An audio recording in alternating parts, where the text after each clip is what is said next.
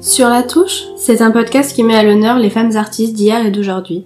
Les peintres, les sculptrices, les plasticiennes, les musiciennes, les compositrices, les architectes, et j'en passe.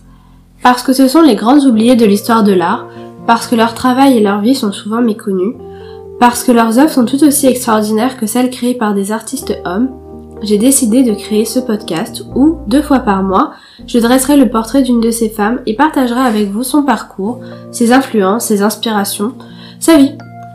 Si vous souhaitez me faire part du travail d'artiste femme que vous appréciez, que vous connaissez ou qui vous tient à cœur, ou si vous souhaitez me partager vos idées et réflexions sur les liens entre féminisme et histoire de l'art, n'hésitez pas à m'écrire à l'adresse mail suivante sur la touche POD tout attaché gmail.com. Bonne écoute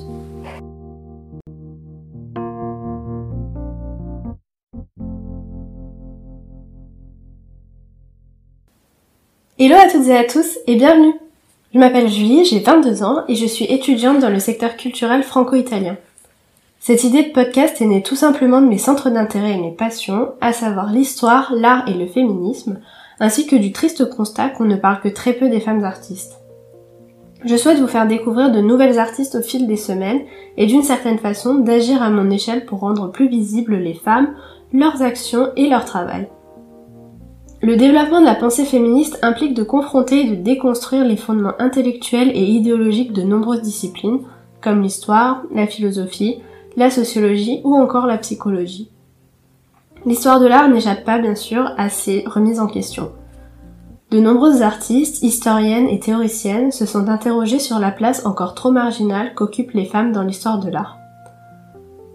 En 1971, l'une d'entre elles, la célèbre historienne de l'art Linda Nochlin, pose la question fondatrice d'une histoire de l'art plus inclusive qui ouvre grand la porte aux femmes.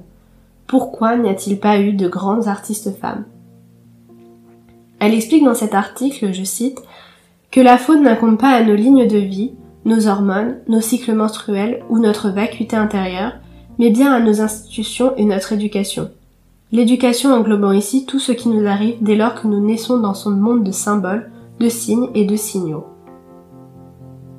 Cette citation met en évidence le fait que les femmes sont tout aussi capables que les hommes de créer des chefs-d'œuvre et de devenir de grandes artistes, mais que c'est leur naissance, le simple fait qu'elles soient des femmes, leur éducation ainsi que les institutions, qui les empêche d'avoir accès à la même éducation artistique ou non que les hommes et d'être estimés autant qu'eux, d'atteindre le statut d'artiste et une certaine reconnaissance. Cela explique la quasi-absence des femmes, encore aujourd'hui malheureusement, des livres d'histoire et la méconnaissance que nous avons de leur œuvre et de leur vie. Je souhaite donc, à travers ce podcast, faire connaître le travail de ces femmes artistes oubliées, invisibles au plus grand nombre. Je ne suis pas historienne de l'art et je n'ai pas la prétention d'être une experte en ce sujet. Ainsi, je vous prierai, si je me trompe, d'être indulgent et de me corriger en toute bienveillance. Ce podcast est destiné à tous les curieux et toutes les curieuses, à celles et ceux qui sont intéressés par l'histoire de l'art, le féminisme, la musique, la peinture, la photographie, que sais-je, à toutes les personnes ayant envie de découvrir de nouvelles choses. Alors j'espère vraiment qu'il vous plaira. On se retrouve très prochainement pour la diffusion du premier épisode. À très vite